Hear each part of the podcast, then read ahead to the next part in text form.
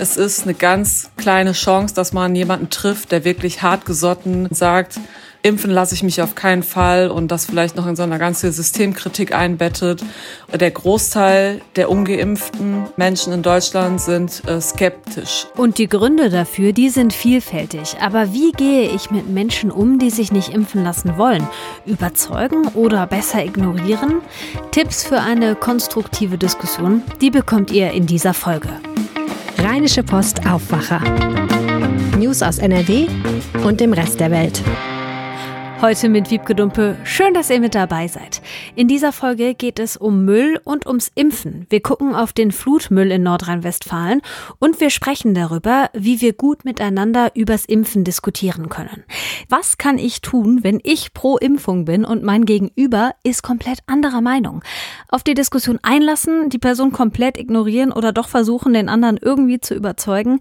Meine Kollegin Julia Radke hat sich ausführlich mit dem Thema befasst und auch ein paar Strategien dabei, die bei der Diskussion helfen können. Hallo Julia, willkommen im Aufwacher. Hallo. Bevor wir jetzt auf die Tipps gucken, ich glaube, wir müssen erstmal unterscheiden zwischen den richtigen Impfgegnern und den Impfskeptikern. Denn ich persönlich habe das Gefühl, so richtige Gegner sind gar nicht so viele. Die sind einfach nur verdammt laut. Hast du da bei deiner Recherche irgendwie Zahlen gefunden? Ja, das ist auch genauso eigentlich, was alle Experten ähm, so sagen es ist eine ganz kleine Chance, dass man jemanden trifft, der wirklich hartgesotten sagt, impfen lasse ich mich auf keinen Fall und das vielleicht noch in so einer ganzen Systemkritik einbettet und an Dinge glaubt, die wir Verschwörungstheorien oder Ideologien nennen. Die Zahl ist schwer zu schätzen, weil natürlich nicht jeder auf die Straße rennt und sagt, hallo, ich bin Corona-Leugner. Manche Experten, die ich gefragt habe, die schätzen die Zahl so auf drei Prozent von der Gesamtbevölkerung bis fünf Prozent.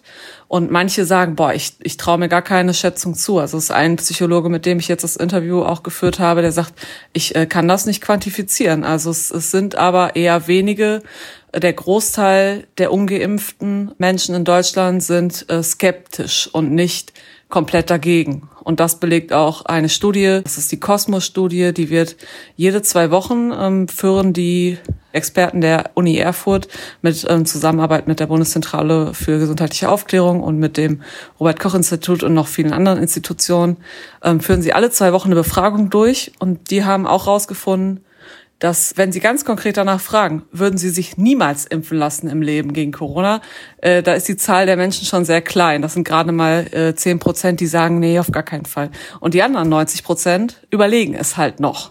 Und über die äh, reden wir jetzt quasi hauptsächlich. Und die haben in der Studie ja auch Gründe abgefragt, warum sich Menschen nicht impfen lassen wollen. Was waren da so die Gründe? Genau, also es ist total unterschiedlich. Das kann man überhaupt nicht pauschal sagen, auch nicht, wie viele äh, welche Gründe haben. Misstrauen ist dabei, einfach so ein, ja, so eine Grundunsicherheit. Wie funktioniert eigentlich das mit den ganzen Pharmaunternehmen? Wer bezahlt da wen? Also das ist grundsätzlich ähm, ein kleines Misstrauen, was dahinter steckt. Das sind häufiger Frauen und häufiger Menschen mit äh, hoher Bildung und so weiter. Das ist alles aufgedröselt in der Studie. Es gibt die auch noch andererseits die Sorglosen, die sich einfach sagen, ach, das Risiko ist so klein, ich nehme das in Kauf. Und dann gibt es auch noch die ja, dieses immer auf die Zeit geschoben haben, dass ja jetzt weniger mehr ein Argument sein kann, weil das ja einfach ist, im Moment eine Impfung zu bekommen. Und dann gibt es noch Leute, die sich einfach auf die Masse verlassen und sich da raushalten. Also die sagen, ja, wenn alle anderen sich impfen lassen, dann kann ich es ja mir selber sparen. Gesundheitliche Gründe sind auch nicht zu unterschätzen, die manche Menschen haben, weil sie Vorerkrankungen haben, vielleicht Allergien und was weiß ich. Und dann auch sagen, das Risiko ist zwar klein, dass es Komplikationen gibt, aber ich habe Schiss und das äh, muss man auch ernst nehmen. Ja, stimmt. Lass uns doch mal auf eine ganz konkrete Situation gucken. Stellen wir uns vor, ich bin jetzt in einem Gespräch mit einer Person, die mir sehr nahe steht und die ich bei dem Thema natürlich auch nicht ignorieren will. Also zum Beispiel meine beste Freundin oder mein Vater. Und diese Person, die ist jetzt total anti-impfen und ich bin aber voll dafür. Wie kann ich die Diskussion so führen, dass wir uns nicht irgendwann nur noch mit Totschlagargumenten an die Wand reden, sondern dass das Ganze möglichst konstruktiv ja und ohne Streit abläuft?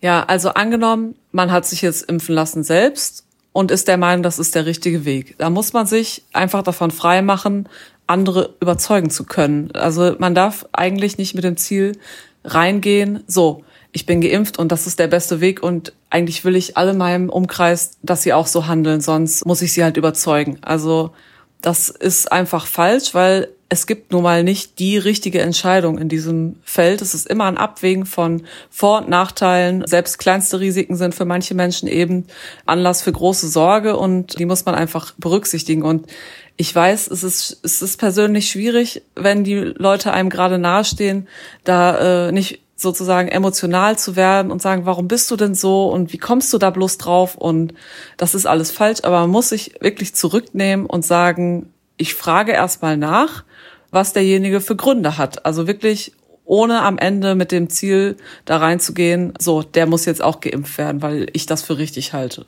Okay, dann nehme ich mal mit. Das heißt, ich muss offen und geduldig sein und ich sollte mich in der Diskussion jetzt auch nicht über den anderen stellen, damit er oder sie nicht das Gefühl bekommt, irgendwie minderwertig oder dumm zu sein, richtig? Ja, was äh, Psychologen zu Recht sagen ist, man sollte Emotionen rauslassen, was einem schon mal schwerfällt bei persönlichen Beziehungen.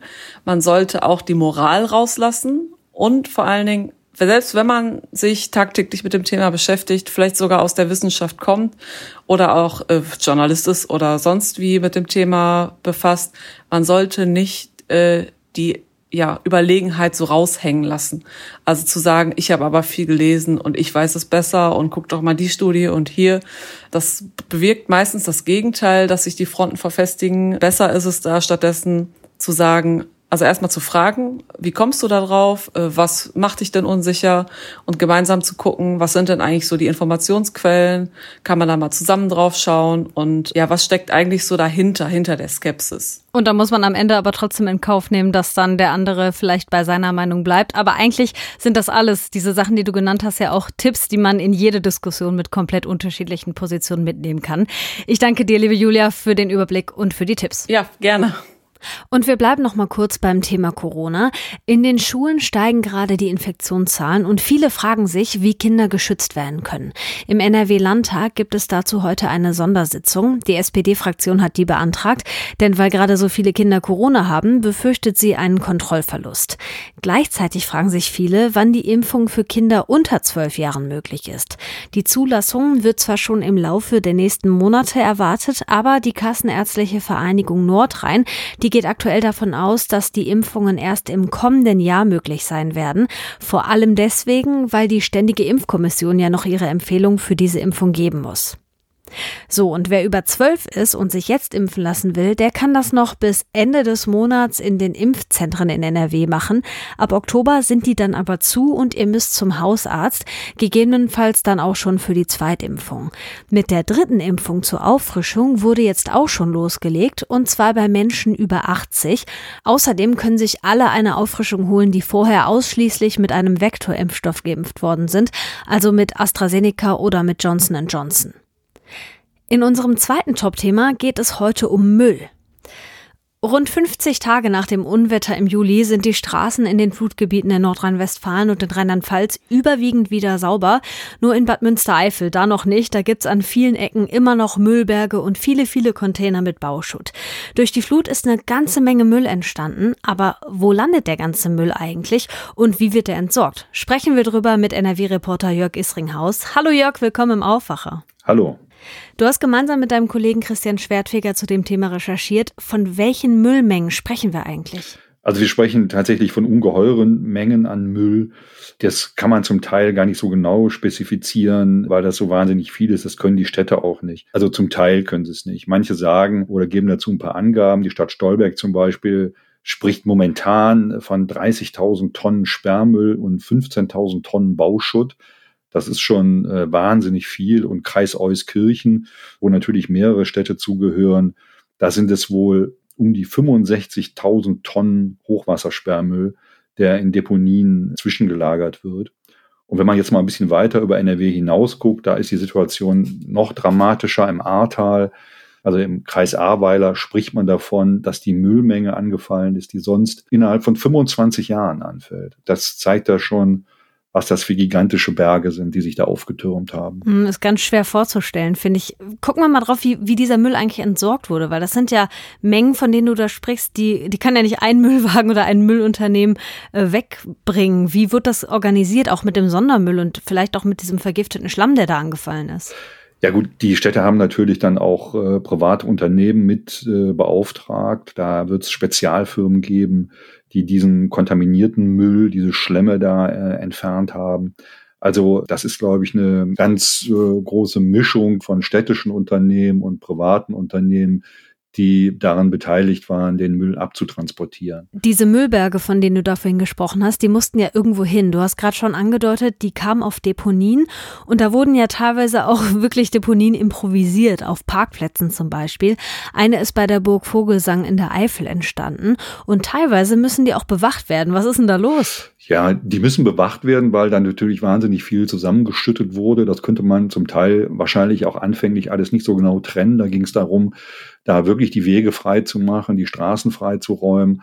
Und so hat sich da halt eine Menge Zeug zusammen angesammelt, was nicht so unbedingt zusammengehört. Und äh, da können dann in diesen teilweise meterhohen Müllbergen natürlich auch giftige Gase entstehen. Und da äh, besteht die Möglichkeit oder die Gefahr, dass die auch entzündlich sind. Und äh, deshalb hat man da Brandwachen aufstellen müssen. Auf Vogelsang hat sogar ein kleineres äh, Feuer gegeben.